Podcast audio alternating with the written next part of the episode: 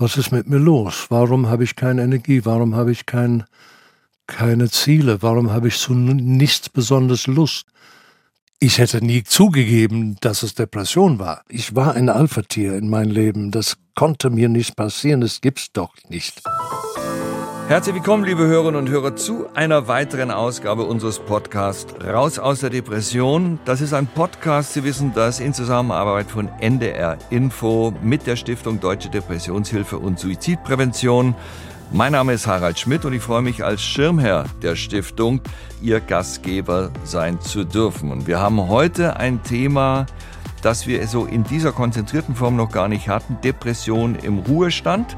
Die wissenschaftliche Expertise und die Ratschläge kommen dazu wie immer von unserem Experten in der zweiten Hälfte des Podcasts, Professor Hegel, der uns wie immer aus Leipzig zugeschaltet ist. Grüß Gott, Herr Hegel. Grüß Gott, Herr Schmidt. Ich stelle Sie nachher noch ein bisschen ausführlich vor und wir haben heute einen Gast, einen Gesprächspartner. Das ist natürlich absolut grandios.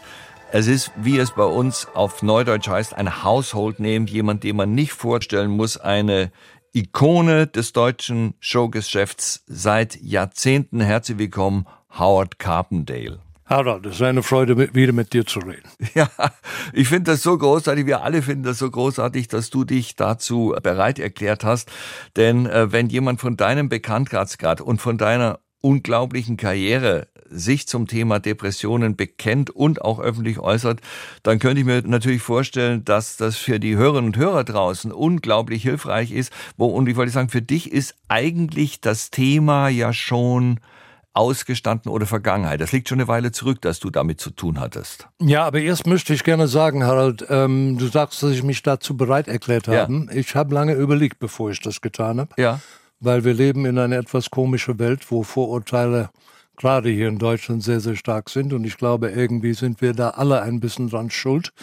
Und es ist so, dass äh, beim Publikum äh, Suchtkrankheiten, Depressionen sind immer ich, ich muss ein klein bisschen ausholen. Ja, ich bin nach wie vor der Meinung, dass einer der schlechtesten Sätze, die man in den letzten 50 Jahren gehört hat auf dieser Erde, war ein Satz von George Bush, You're either for us or against us. Mhm. Das hat dazu geführt, dass Schwarz, Weiß, äh, Grau gab es nicht mehr. Ja. Und ich glaube schon, dass auch Themen wie Krankheiten, die nicht jetzt gerade mit einem Organ zu tun haben oder so weiter, dass Menschen da immer noch das Gefühl haben, oder viele Menschen haben das Gefühl, ja, wenn es so schwach ist, dann ist es eben so. Mhm. Und äh, das ist natürlich ein, ein Nonsens. Ich bin 18 Jahre lang mit einer Suchtkrankheit bei jemandem, den ich sehr geliebt habe, konfrontiert. Und ich weiß, damals haben wir in Amerika gelebt. Ich weiß, wie schwer und wie schlimm das ist und die Vorurteile, die da sind. Wenn wir die nicht loswerden, werden wir dieses Problem, zumindest wird es noch sehr lange dauern, bis Menschen ein anderes Bild davon bekommen, meiner Meinung nach. Ja, ja, absolut richtig. Das heißt, deine Karriere muss man niemand erklären. Jeder kennt mindestens äh, fünf Songs von dir. Ich weiß auf jeden Fall natürlich Ti Amo, ich weiß auf jeden Fall Hello Again und ich weiß auf jeden Fall, das ist mein persönlicher Lieblingssong, den du ja in deinem Programm auch mit viel Selbstironie noch wieder, zumindest als ich deine Show gesehen habe, in Köln eingebaut hast. Das schöne Mädchen von Seite 1. Da kann man nur mit Ironie, sonst... Ja, aber das ist doch toll. Ich habe mir auch auf dem Weg hierher überlegt, ob das heute überhaupt noch erlaubt ist.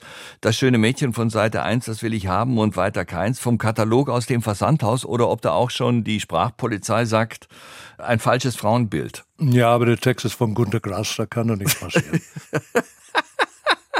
Ja, man kennt Günter Grass überhaupt nur aus diesem Song. Ich weiß gar nicht, was der sonst noch gemacht hat. Gut, also wahnsinnige, äh, äh wahnsinnige Karriere. Und ach so, deine Spuren im Sand wäre der vierte. Und beim fünften muss ich jetzt tatsächlich, äh, sagen wir noch einen, der, der zu deinen äh, Hits gehört, der immer wieder verlangt werden. Also die, die du bisher genannt hast, zeigt, dass wir beide nicht mehr so jung sind. Aber ähm, Gott, es gibt im Moment, du bist das Letzte zum Beispiel. Das heißt wirklich so? Ja, das heißt so, ja. ja, das, das, das passt doch perfekt. Also eine Riesenkarriere, riesengroßes Unternehmen. Dann hast du gesagt, ich höre auf. Das war 2000. Äh, 2003 war das. Ja. Was war der Grund überhaupt, dass du gesagt hast, ich höre auf? Einfach war ich sehr, sehr glücklich. Es, äh, ich habe es gesagt, weil ich dachte, erstens, ähm, ich gehöre zu den Menschen, die glauben, wir leben auf dieser Erde 70, 80 Jahre und dann ist endgültig Schluss. Und ja. ich wollte mal sehen, wie das ist, ein ganz, ganz normaler Mensch zu sein in ein Land, wo kein Mensch mich kennt und zu sehen, wie ich dann mit dem Leben klarkomme. Deswegen habe ich nicht nur gesagt, ich höre auf, sondern ich bin nach Amerika gegangen. Ja. Leider wurde ich immer sehr oft verwechselt mit Nick Nolte, aber gut, ein paar, paar Autogramme habe ich geschrieben und das war's. ähm, nein, es, ist, es, es war wirklich diese Wille mal zu sehen. Ähm, erstens habe ich das Gefühl, da war nicht mehr viel zu erreichen. Wir haben die großen Säle in Deutschland gespielt und so sehr ich meinen Beruf liebe, ich, ich, ich wollte unbedingt äh, sehen, wie ich sonst mit dem Leben klarkomme. Gut, dann warst, warst du in Florida. Wie sah dann dein Alltag dort aus? Am Anfang sehr, sehr schön. Ich habe viele Freunde gemacht. Ich habe festgestellt, dass man die Amis sehr mögen kann, wenn man nicht so viele tiefe Gespräche verlangt. Ich bin sehr gut klargekommen mit Golfkumpels und so weiter. Allerdings habe ich gemerkt, und es war ein sehr langsamer Prozess, dass 11.9. hat die Amis verändert. Mhm. Sehr verändert. Sodass man nicht mehr ein Kumpel war, der in Amerika lebt, sondern ein, ein Ausländer. Auf jeden Fall merkte ich, dass auf einmal war ein Unterschied da in Gespräche. Komm, als ich zum Beispiel, als der Irak-Kick stattfand und wo ich gesagt habe, das ist ein großer Fehler. Ja, ihr habt so viele Ahnung, ihr Deutschen, ihr habt doch viele Kriege gewonnen. Alle solchen Dinge, ja. die, die im Moment nicht so, man könnte, man könnte mal ein bisschen grinsen drüber, aber es war der Anfang von eine Verfremdung für mich. Dazu kommt, weil ich weiß, du willst bei dem Thema Depression irgendwann landen, diese, was ich schon vorher gesagt, eine Mensch, den ich sehr geliebt habe, die eine ganz starke Suchtkrankheit hatte. Ich sage das Wort Krankheit sehr, sehr bewusst. Ja. Eine Menge andere Dinge, aber am Ende eine, man suchte immer einen, einen bester Freund in Amerika. Und mein bester Freund in Amerika hat sehr, sehr clever und ohne dass ich überhaupt davon bekommen hat, hat er mich veräppelt und verarscht. Und das war eine sehr teure Erfahrung. Und es war ein Freund, mit dem ich wirklich Dinge gemacht habe, die, die sehr persönlich war. Wir sind, zum, ob du es glaubst oder nicht, zwei Männer sind mal ins Kino gegangen zusammen, weil mhm. wir einen Film sehen wollten, einen Kriegsfilm. Und, und es, es war ein wirklich ein tiefer Freund. Und zu merken, da das, es war die, die Sahnehäubchen obendrauf, wo ich in eine Situation gefallen bin, wo ich, ich, ich kann es, äh, eigentlich nur das Wort nichts erklärt, was ich da gespürt habe. Mhm. Aber wie gesagt, langsam immer schlimmer. Der, der Freund hat dich äh, finanziell über den Tisch gezogen, ja? Ja, also der, war, der war ein Finanzberater, ja. Ja. Und ich bin nicht blöd, aber da war ich sehr blöd. Aber er hat es geschafft, mir erstmal eine ganze Menge Vertrauen aufzubauen. Mhm. Und äh, dann plötzlich diese Schlag von hinten, die ich überhaupt nicht erwartet habe. Ich will aber nicht bitte sagen, dass das war genug, um mich in eine tiefe Depression zu stürzen. Aber eine Summe von alle diese Dinge ja. hat schon dazu geführt, wobei ich hätte nie zugegeben, dass es Depression war. Mhm. Ich merkte nur, Golf, was ich jeden Tag mit den Jungs gespielt habe, hatte ich keine Lust mehr. Ja. Meine eigentlichen Ziele etwas anderes zu tun, hingen schon damit zusammen, ein bisschen mich geschäftlich weiterzubringen. Und das war das Ende dieser Plan. Mhm. Also irgendwie, ähm, die Ziele fielen alle weg in diesem Moment. Aber du sagst, es waren verschiedene einzelne Mosaiksteinchen, die dann im Grunde dazu geführt haben. Du kannst nicht sagen, dass es irgendein Ereignis gab, wo du sagst, das war der Auslöser. Ich kann dir nur sagen, ich will diese Themen nicht zu breit ausmalen, aber ich glaube, das Hauptproblem war diese Beziehung, die ich hatte, die mir sehr, sehr wichtig war und die bis dahin sehr, sehr glücklich war und die dann zusammen mit einer Alkoholsucht, wo ich wusste, es war eine Krankheit, weil es war nicht um Spaß zu haben, sondern um sich zu betäuben. Und das war sicherlich der Hauptgrund, weil es auf die ganze Familie eine Ausstrahlung hatte. Aber dann noch das noch obendrauf, das war einfach zu viel. Und dann in ein Land, wo ich inzwischen das Gefühl gehabt habe, jetzt werden alle Leute sagen, oh, aber ein bisschen alleine gefühlt habe.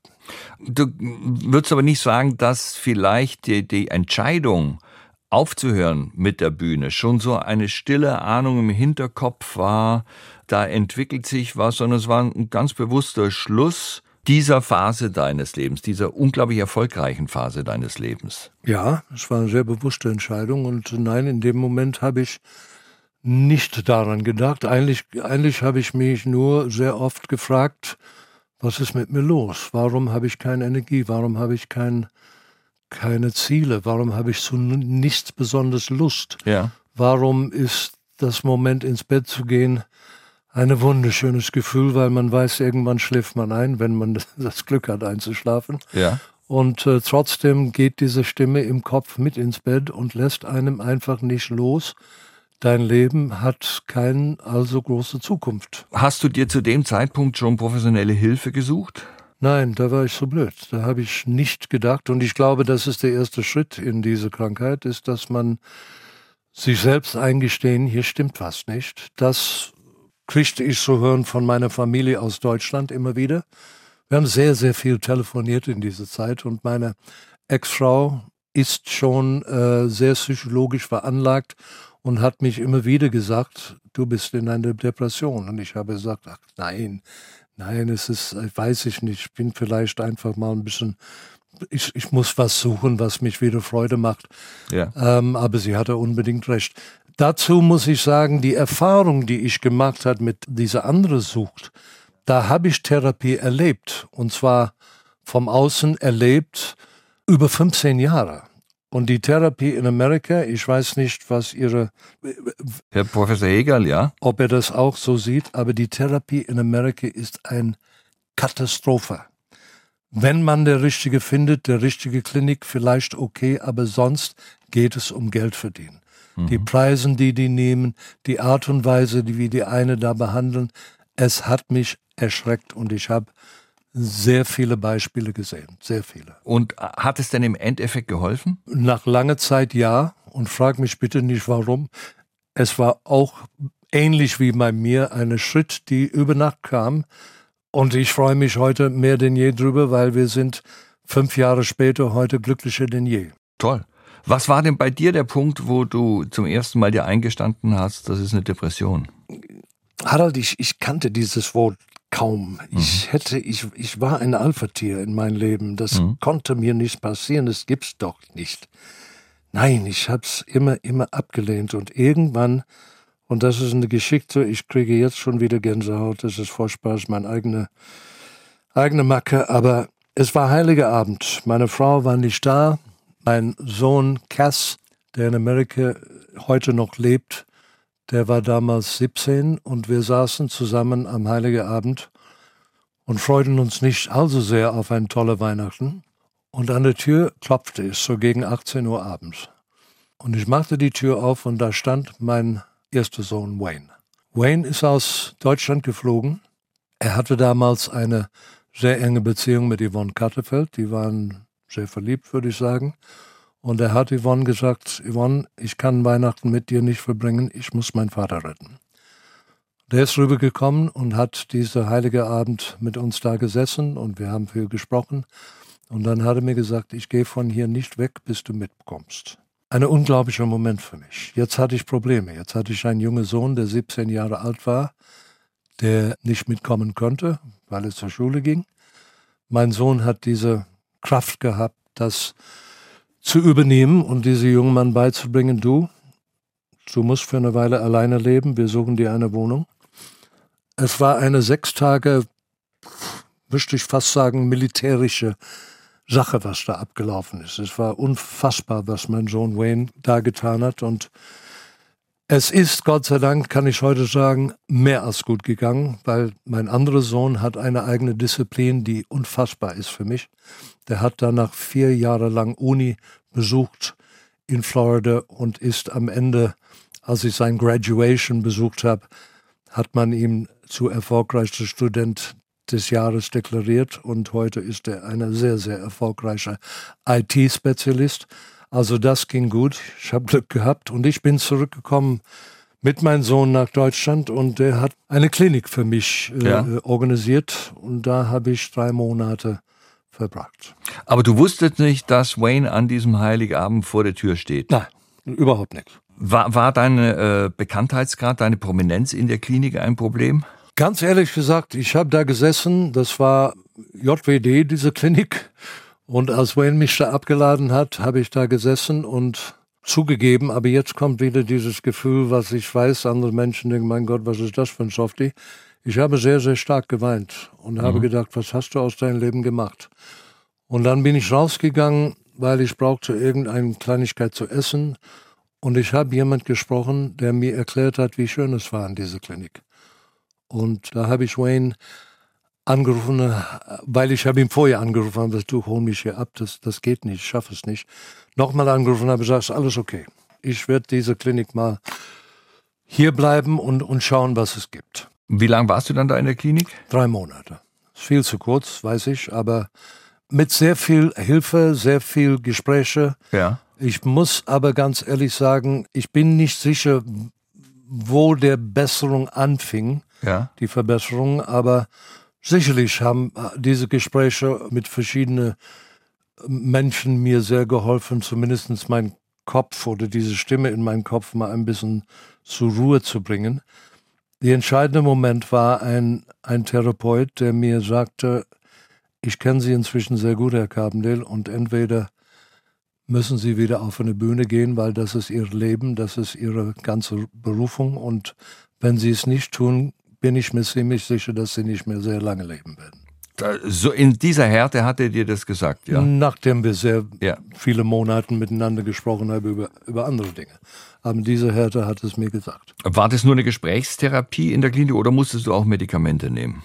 Leider Gottes, und da komme ich zu alle, die hier zuhören, man muss, ich persönlich, ich habe, natürlich bin kein Arzt, ich weiß nur, ich habe lange Zeit ein Medikament genommen, die alles für mich viel schlimmer gemacht hat, bis ich irgendwann ein anderes Medikament anfing zu nehmen und fühlte mich weitaus positiver dadurch, zumindest stabiler. Ja.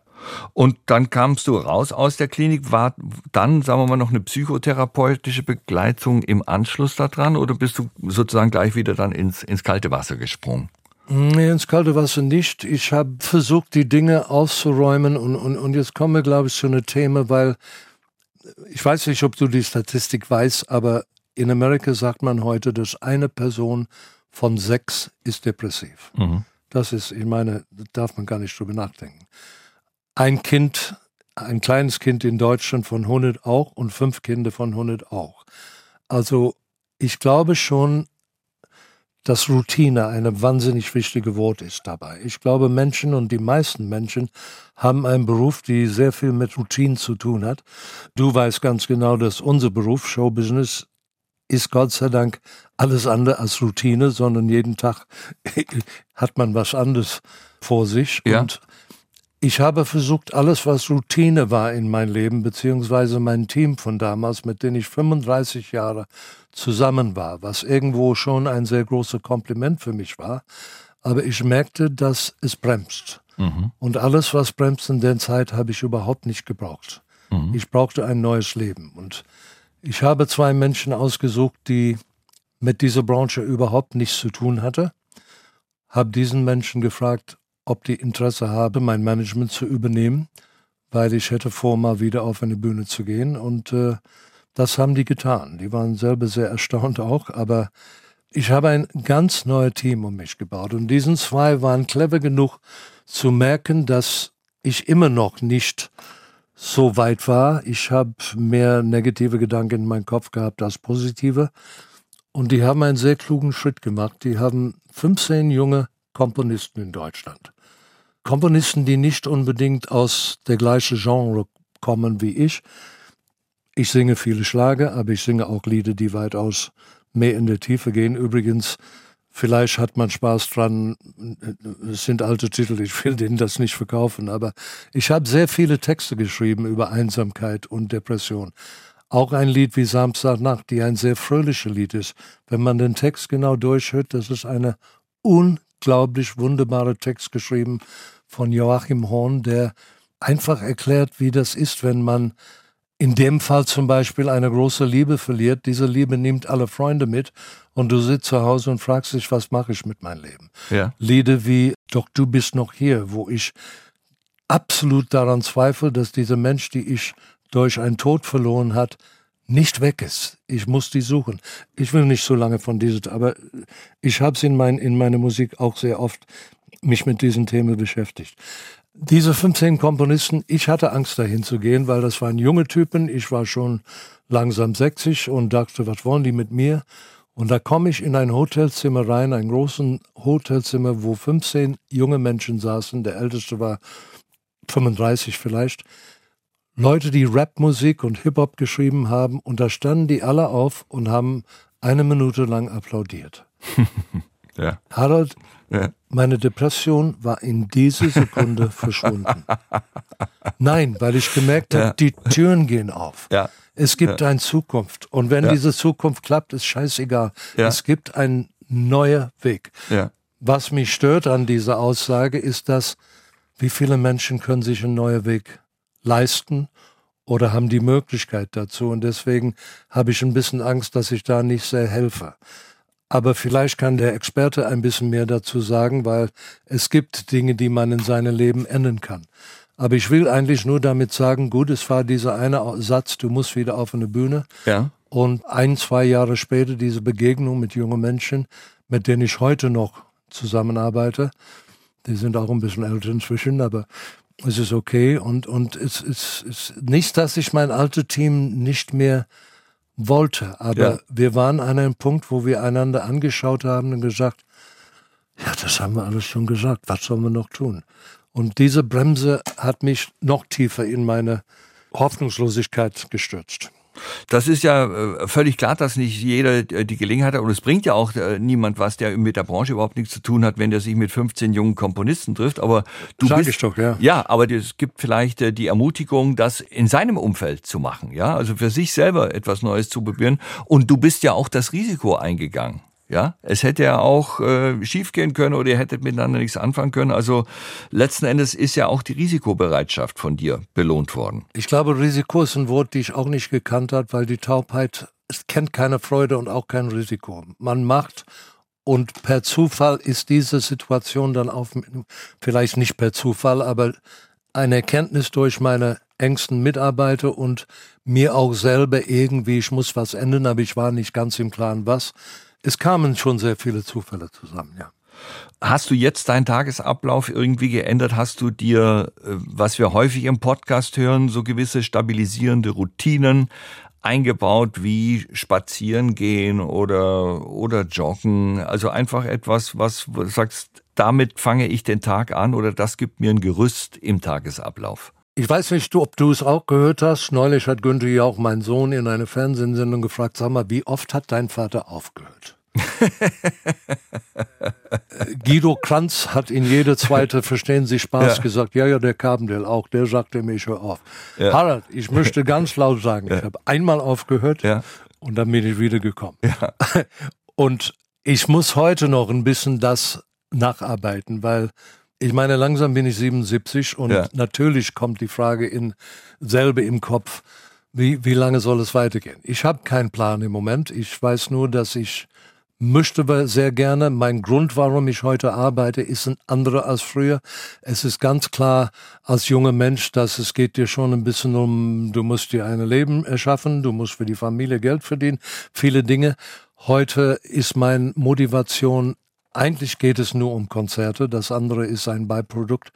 Konzerte und diese, diese Beziehung zu den Menschen und ich versuche sehr stark, aber es ist kein Werbeprogramm, in meinen Konzerten mehr zu tun, als nur meinen Hit zu singen, ja. sondern mich mit den Menschen zu verständigen und viel zu reden und, und ich hoffe, dass da sind Themen drin, Wer diese Show sieht, im Video sieht Menschen, die sitzen da und denken nach über das, was ich sage. Und das ist für mich ein Moment, die, die gibt mir eigentlich alles, was ich brauche, um heute mich in diesem Beruf gut zu fühlen.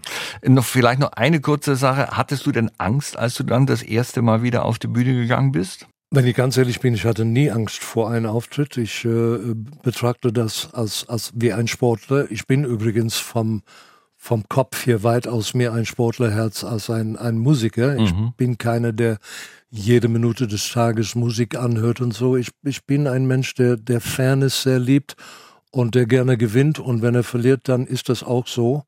Und äh, diese Sportlermentalität, äh, äh, nein, ich gehe nicht mit Angst, ich gehe mit einer gewisse, wie ein Fußballer vor ein Spiel. Ich glaube auch nicht, dass er in Garderobe sitzt und zittert. Ja. Der freut sich rauszugehen. Natürlich ein bisschen, sehr viel Adrenalin ist da, aber diese Angst, nö, am Anfang sage ich nochmal, Freude und Angst spürt man nicht, während man depressiv ist. Es ist einfach eine, eine Existenz, eine, eine flache Dasein, die man spürt. Nein, das einzige Fehler, was ich gemacht habe, war 2007 meine erste Tournee. Die war okay, aber Manager, der mich sehr damals gut kannte, sagte, du warst immer noch nicht der Alte. Es kam danach. Mhm. Ich versuche, wir haben zwei, drei Jahre zu Hause gesessen wegen Corona ja. und ich, ich bin eigentlich sehr gut über diese Zeit weggekommen, weil ich erkannt habe, ein Tag ist, ist sehr viel leichter durchzuleben, wenn man sagt, okay, ich stehe dann auf, ich habe eine Routine heute, ich frühstücke mit meiner Frau und dann habe ich das zu tun, dann mache ich ein, zwei Stunden Fitness, dann gucke ich meine Post an und so. Äh, Dinge, die natürlich nicht langweilig sind, aber zumindest ein strukturierter Plan. Und ich glaube, das ist auch etwas, was wir alle, alle sehr genau brauchen. Dann sag ich mal bis äh, hierhin vielen, vielen Dank, Howard. Äh, du bist herzlich eingeladen, äh, dabei zu bleiben, denn jetzt wollen wir mal hören, was der Experte Professor Ulrich Hegel dazu sagt. Du bist auch gerne eingeladen, dich immer wieder ins Gespräch einzuklinken oder wenn du eine Frage hast oder wenn du vielleicht auf was nochmal eingehen möchtest. Ich stelle Ihnen gerade nochmal Professor Hegel ein bisschen genauer vor. Er ist der Vorstandsvorsitzende der Stiftung Deutsche Depressionshilfe und Suizidprävention, verfügt über langjährige Erfahrung in der Behandlung psychisch erkrankter Menschen. Außerdem hat er die Senckenberg-Professur an der Klinik für Psychiatrie der Goethe-Universität in Frankfurt am Main inne. Herr Hegel, was Sie gerade, was wir gerade gehört haben von Howard Carpendale, war da vieles dabei, was Ihnen bekannt vorgekommen ist, wo man sagen kann, das war typisch für äh, den Verlauf einer Depression, vielleicht auch von jemand, der in den sogenannten Ruhestand zunächst mal gegangen ist? Ja, in jedem Fall, das ist ja Herr Carpendale sehr eindrücklich geschildert, dieses Gefühl der Sinnlosigkeit, auch das Gefühl der Gefühllosigkeit, das ist ein Fachausdruck, dass man also weder Freude noch Trauer noch, äh, dass man überhaupt keine Gefühle mehr wahrnehmen kann. Das sind ganz typische Zeichen der Depression, die man sonst so im Leben eigentlich nicht kennt, nicht kennenlernt. Auch, dass die Zukunft nicht mehr offen ist, ne? dass man das Gefühl hat, wo soll das Ganze hinführen. Und dieses Erlebnis mit den jungen Leuten, das Sie geschildert haben, Herr, Herr Carpendale, das Sie so beeindruckt hat, das war das Gefühl, die Zukunft ist offen. Ne? Äh, Hoffnungslosigkeit ist ja auch ein Kernsymptom der Depression. Es ist eingebaut in die Depression, das Gefühl, es gibt keinen Ausweg. Ne? Und dieses Gefühl war da offensichtlich abgeklungen und vielleicht war die Depression eben schon am Bessern.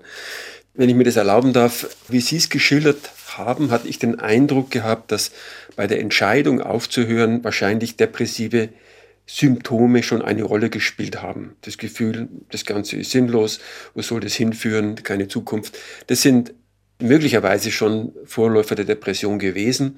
Und das zeigt, wie wichtig das möglicherweise ist, in der Depression keine wichtigen Lebensentscheidungen zu treffen. Dazu muss man natürlich erstmal wissen, dass es eine Depression ist, das ist ganz klar. Äh, das dauert ja oft sehr lange, bis man das selber erkennen kann. Aber wenn man dann drin steckt, äh, dann muss man vorsichtig sein mit allen wichtigen Lebensentscheidungen. Viele Menschen fühlen sich komplett erschöpft in der Depression, denken dann, die Arbeit ist schuld und gehen dann in Frührente oder, oder wechseln die Arbeit. Und dann ist es das gar nicht gewesen, sondern die Erschöpfung kam nicht von der Arbeit, sondern von der Erkrankung. Da fühlt man sich dann auch als Rentner erschöpft.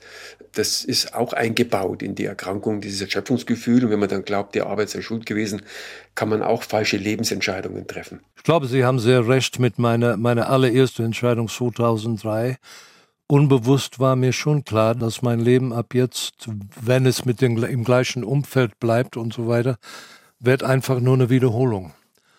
Und da habe ich es nicht stark gespürt, aber kann durchaus sein, dass das eine Beweggründe war für diese Entscheidung. Äh, wir haben ja auch gehört, Herr Professor Hegel, dass äh, Howard Carpenter sehr eindrucksvoll geschildert hat, äh, welche zentrale Rolle sein Sohn Wayne gespielt hat ihn in die Klinik gebracht, ihn abgeholt hat. Wie wichtig ist das Umfeld, gerade zum Beispiel auch wenn jemand sagt, äh, ich, ich schließe das Berufsleben ab, ich gehe in den Ruhestand? Ja, dass Familienangehörige dann die Initiative übernehmen und in diesem Fall in einer besonders bewegenden Weise. Ne, das ist ja schon äh, ein, ja, ein sehr, sehr ja, tief bewegendes äh, Moment, wenn dann plötzlich der Sohn angereist ist, das ist völlig klar. Aber auch ganz einfache Hilfestellungen, dass man einfach einen Termin ausmacht beim Arzt und ähnliches.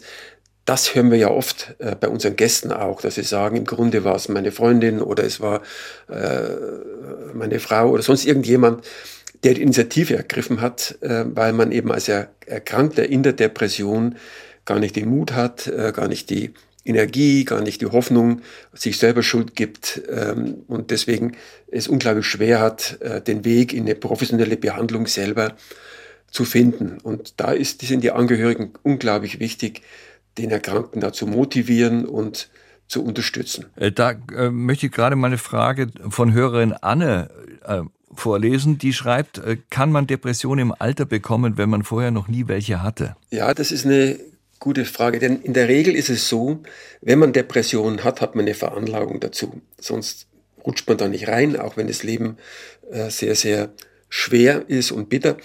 Deswegen haben die meisten Menschen bereits früher depressive Episoden. Wie das bei Ihnen gewesen ist, Herr Carpenter, das weiß ich nicht.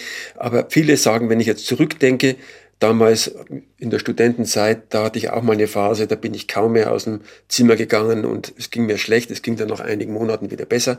Äh, viele erinnern sich, dass sie früher bereits depressive Phasen hatten. Deswegen ist es eher selten, dass jemand erstmals, sagen wir im Alter über, über 70 die erste Episode hat. Das gibt's aber auch. Ne? Aber es ist nicht die Regel. Meistens ist es anders. Es ist auch nicht so, wie man ja meinen könnte, dass Depressionen im Alter häufiger sind. Wenn man glaubt, dass die Lebensumstände eine Rolle spielen, dann gäbe es ja viele Gründe. Ne? Man ist vielleicht etwas einsam, man hat den Partner verloren, man hat nicht mehr die Bedeutung äh, im beruflichen, die Anerkennung fehlt, man hat körperliche Erkrankungen, äh, es gibt viele Verlusterlebnisse, äh, gibt viele Gründe eigentlich, äh, sozusagen depressiv zu sein im Alter. Aber depressive Erkrankungen sind im höheren Alter eher sogar etwas weniger häufig, weil es eben diese äußeren Faktoren gar nicht sind, die die ganz große Rolle spielen, sondern die Veranlagung. Was aber das Problem ist im Alter, das ist, dass man es leichter übersieht. Denn wenn jemand jetzt eine schwere Erkrankung hat oder einen Herzinfarkt und ist vielleicht tatsächlich etwas einsam und hat andere negative Dinge um sich, dann ist die Versuchung groß zu sagen, naja, dass der depressiv ist, das ist klar, das wäre ich auch in so einer Lebenssituation. Und dann wird nicht erkannt, dass es eine eigenständige Erkrankung ist, die man behandeln kann. Und wenn man den behandeln würde, dann wäre die immer noch in der gleichen Situation. Aber jetzt hat er die Energie, dann irgendwie zu seinem Seniorentreffen zu gehen und plötzlich schmeckt das Essen wieder und man kann wieder schlafen und die Hoffnung ist zurück und das Leben geht eben seinen Gang. Und das ist eine Gefahr, gerade bei alten Menschen, dass man die Erkrankung dann leichter übersieht. Und ähm, ist auch so, dass die Behandlung oft ein bisschen komplizierter ist. Die Medikamente werden manchmal nicht so gut vertragen. Psychotherapie wird übrigens relativ selten alten Menschen angeboten. Das ist auch eine, sagen wir, eine Ungerechtigkeit mit den alten Menschen. Denn Psychotherapie, vor allem die kognitive Verhaltenstherapie, hilft eben auch äh, bei älteren Menschen. Da bestehen dann weitere Behandlungsdefizite, oft Medikamente sind schwieriger zu verabreichen, wenn es viele andere Medikamente auch noch gibt.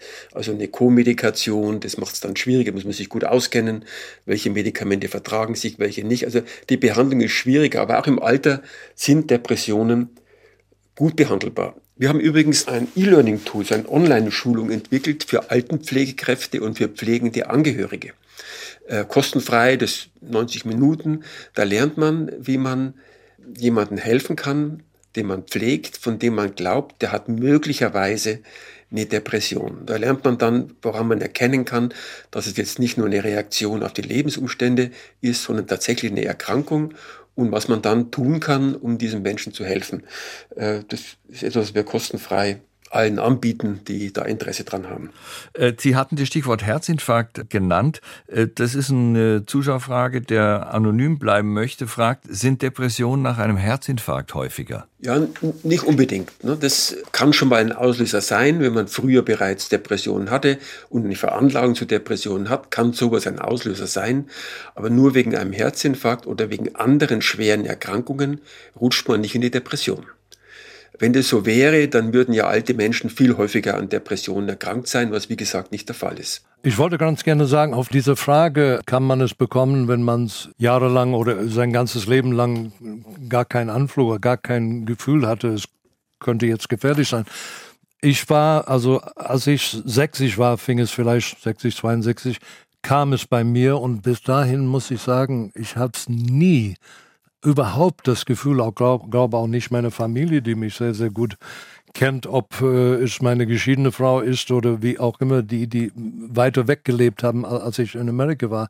Wir haben sehr rege Kontakt und da war, war eigentlich nie die Rede davon. Es war sicherlich ein, eine Mischung aus in, in einem fremden Land leben, alleine irgendwo mit diesem Problem, die mich da, äh, glaube ich, immer tiefer in dieses Problem hineingebracht haben und äh, die äh, Melancholie ist etwas, was ich sehr mag. Es macht sehr kreativ, aber depressiv, ich glaube, da waren keine Anzeichen dafür. Ja, das gibt es, dass es eben erstmals im höheren Alter auch auftritt. Und wie Sie richtig sagen, Melancholie ist ja fast das Gegenteil von dem, was man in der Depression spürt. Es ist ja auch ein farbiges Gefühl äh, mit auch seinen Reizen und genau sowas kann man ja in der Depression eben nicht empfinden. Mich würde auch sehr interessieren, ich meine, die Welt, in der wir zusammenleben, unsere große acht Milliarden Familie, die Zeiten sind ohnehin sehr schwierig und manchmal, wenn man die Nachrichten guckt, zwingen die auch eine Phasen durchzumachen oder Dinge zu sehen, die einem tief treffen, wenn man eine gewisse Empathie hat. Spielt das eine Rolle? Ja, das spielt keine so große Rolle, wie man glaubt. Wir haben ja keine echte Zunahme der Depressionshäufigkeit sondern wir haben nur immer mehr Menschen, die sich trauen, sich Hilfe zu holen und immer mehr Menschen, bei denen die Depression erkannt und behandelt wird. Deswegen haben wir in Europa zumindest, in den USA ist ein bisschen anders, in Europa haben wir in fast allen Ländern in den letzten Jahrzehnten einen deutlichen Rückgang der Suizide. Wir hatten vor 40 Jahren 18.000 Suizide in Deutschland, jetzt sind wir bei 9.000. Also das ist eine ganz tolle Entwicklung in diesem Bereich, was damit zu tun hat, dass mehr Menschen mit Depressionen, aber auch mit anderen psychischen Erkrankungen, die auch mit der Suizidgefährdung einhergehen, dass diese häufiger aus der Isolation rauskommen, weil das Stigma abgenommen hat und häufiger eine Behandlung bekommen. Interessanterweise glaube ich, die Zahlen in Amerika sind genau andersrum. Ne? In den USA, da spielt eine große Rolle diese Suchtepidemie, die es da drüben gibt, denn äh, Sucht ist auch ein Faktor, der mit einem erhöhten Suizidrisiko einhergeht, vor allem auch, weil es oft die Schwelle senkt bei Menschen mit Depressionen, was Schreckliches zu tun. Ohne Alkohol zum Beispiel würde der Verstand immer noch äh, verhindern, dass man eine schreckliche Tat macht. Und wenn man jetzt diese Berührungsmittel, die hier so breit in züchtiger Weise verwendet werden in den USA, äh, oder auch Alkohol, wenn man das nimmt, dann wird die Schwelle gesenkt und die Menschen machen dann schreckliche Dinge, die sie sonst nicht getan hätten. Also in den USA ist es anders, aber in Europa ist in fast allen Ländern ein deutlicher Rückgang in den letzten Jahrzehnten.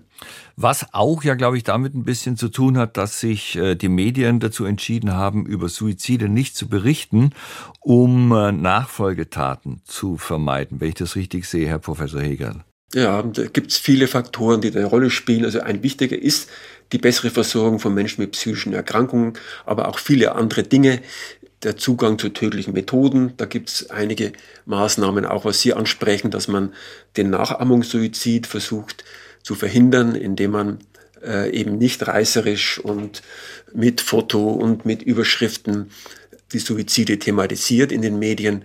Äh, da halten sich die meisten Medien dran, dass sie dann zwar berichten, aber nicht in einer ja, dramatisierenden, emotionalisierenden Weise, äh, was ja sonst zur Berufsaufgabe von Journalisten gehört, genau das zu tun.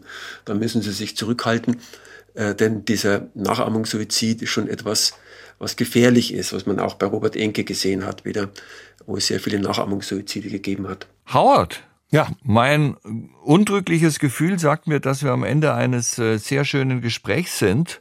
Und äh, als unserem Gast steht dir natürlich zu ein äh, positives, optimistisches Schlusswort zu sprechen. Auch gerne ein Hinweis in eigener Sache. Du bist gerade auf Tournee? Ähm, wir fangen mit Open Air an in ein paar Wochen. Ja. Du willst ein positives Schlusswort. Lass uns bitte alle versuchen, nicht so schwarz-weiß zu denken. Lass uns mal merken, dass es gibt Menschen, ob es geht um Homosexualität in Deutschland, Gott sei Dank, inzwischen viel, viel weiter als vor ein paar Jahren. In ein Land wie Uganda eine absolute Katastrophe, dass Menschen da ihr Leben im Gefängnis verbringen wollen, nur weil die einen gewissen Hang haben zu einer anderen Gender. Nicht so schnell mit Vorurteile sein. Ich bin genauso schuld.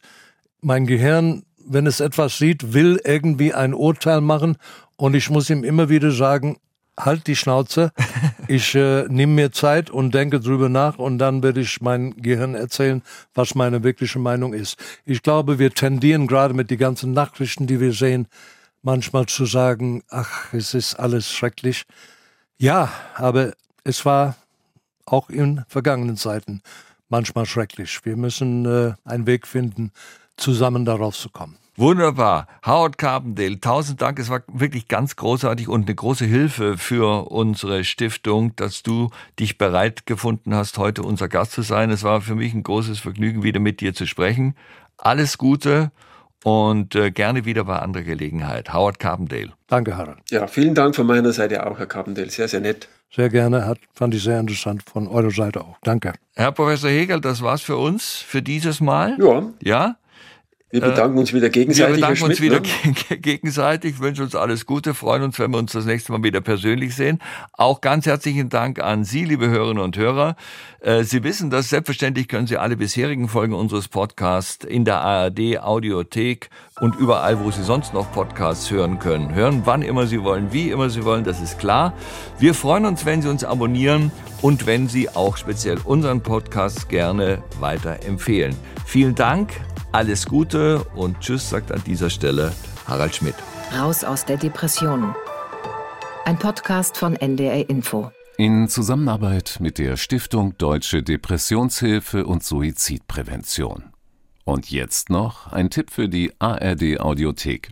Wenn ein Nein ungehört verhallt. Und dann habe ich schon gedacht, nein. Einfach nein. Wenn Grenzen überschritten werden. Und da tauchte dann dieses Porno auf. Das war ja nicht von Sophie, aber er hat ihre Stimme eingearbeitet. Und da habe ich dann zu ihr gesagt, du gehst sofort zur Polizei. Endet es manchmal tragisch. Das Schockierende an Sophies Fall ist natürlich in erster Linie, dass das Stalking mit einem Mord geendet ist, aber auch, dass sie keine Ahnung hatte, wer ihr Stalker war. Anouk Scholen erzählt die Geschichte von Sophie. Just Know, der Podcast gegen Gewalt. Ab sofort in der ARD Audiothek.